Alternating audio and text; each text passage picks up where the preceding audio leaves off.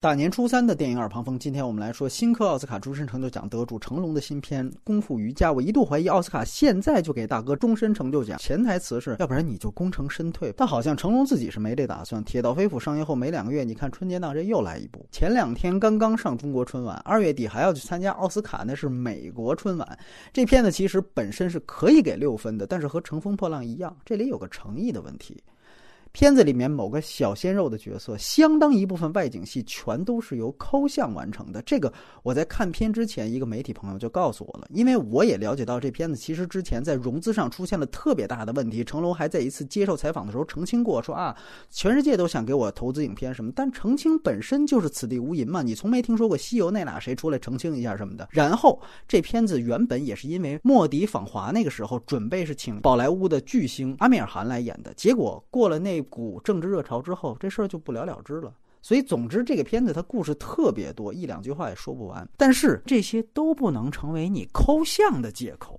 你可以注意到，那个小鲜肉的外景戏几乎没有一幕。是和其他主演同框的。我说的是外景戏，它的拍法是什么呢？有这个小鲜肉背影的时候，有可能有其他的主演同框啊，他有一个带关系的拉背镜头，但是背影完全可以再找一个替身，然后反打过去，当照这个小鲜肉正脸的时候，哎，就没有其他主演了，就是他一个人了。为什么呀？因为一个人的时候再进行抠像，这个违和感就会弱很多了。尤其是开场冰湖的那场外景戏特别明显，而且你注意到成龙在那场戏不断重复的。一句台词就是“你看家啊”，然后成龙和其他的主演一块就出去了啊，“你守着基地啊”，然后其他的主演就出去了。其实这些台词也都是为了给这个演员根本就不在那场戏来打掩护。而真正等到这个演员和那个女主角同框出现的时候，剧情已经发展到他们进入到冰湖下面了，那其实就是一场内景戏了，那本身就是棚拍完成的。这片子的外景戏主要有三个：冰岛、迪拜和印度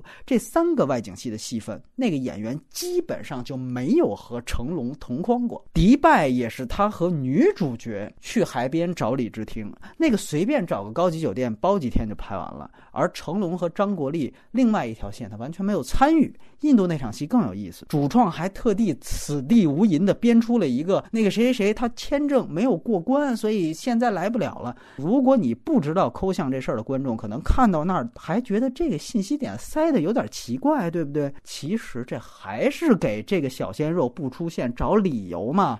而后来土狼那场救人的戏。这演员倒是出现了，哎，特逗！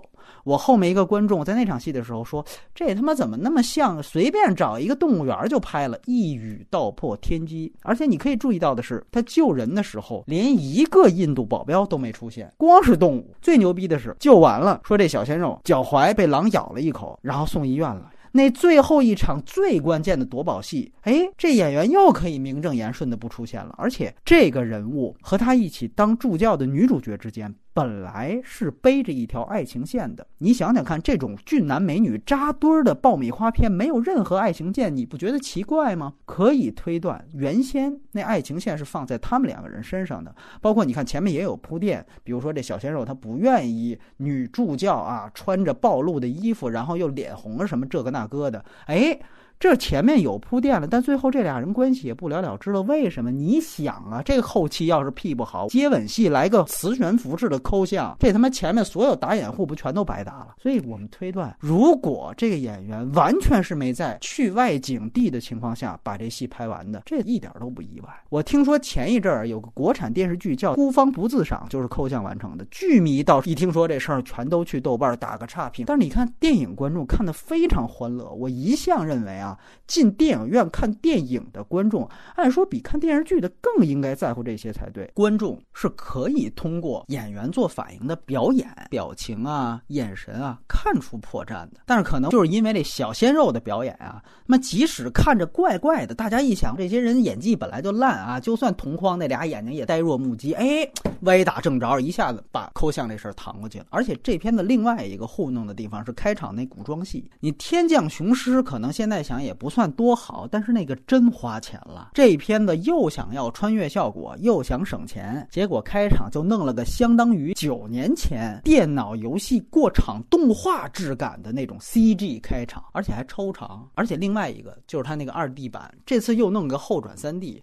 我是绝对不推荐看的。我自己也挑了一个二 D 版，结果它的二 D 版也有问题，很像它就是三 D 随便截出来一个眼睛的这个画面，然后就那么放上去了，人物边缘轮廓全都大量偏色，非常非常有问题。这个其实全都是诚意的问题。当然，如果抛开这三个点，这个片子是可以给六分的。剧情紧凑，类型片元素的东西都产生了效果，这是最主要的。对吧？该打的地方打了，该撞豪车的地方撞了，该沙文主义讲爱国的地方也讲爱国了啊！还有飞禽走兽，异国猎奇风光，对吧？虽然。打斗，我们说是吃老本儿。冰鞋踩脚那一段自我抄袭的，就是《我是谁》里面木屐鞋踩脚的东西嘛。但是大家二十年没看了嘛？你再踩一遍，大家还是跟着傻乐。顺便说一句，其中那一场李治廷和成龙在冰湖的打斗，其实就是在诺兰拍《侠影之谜》的那个冰湖上拍的，地方是一样的，而且模仿的也是贝尔和连姆尼森啊。但是问题就是，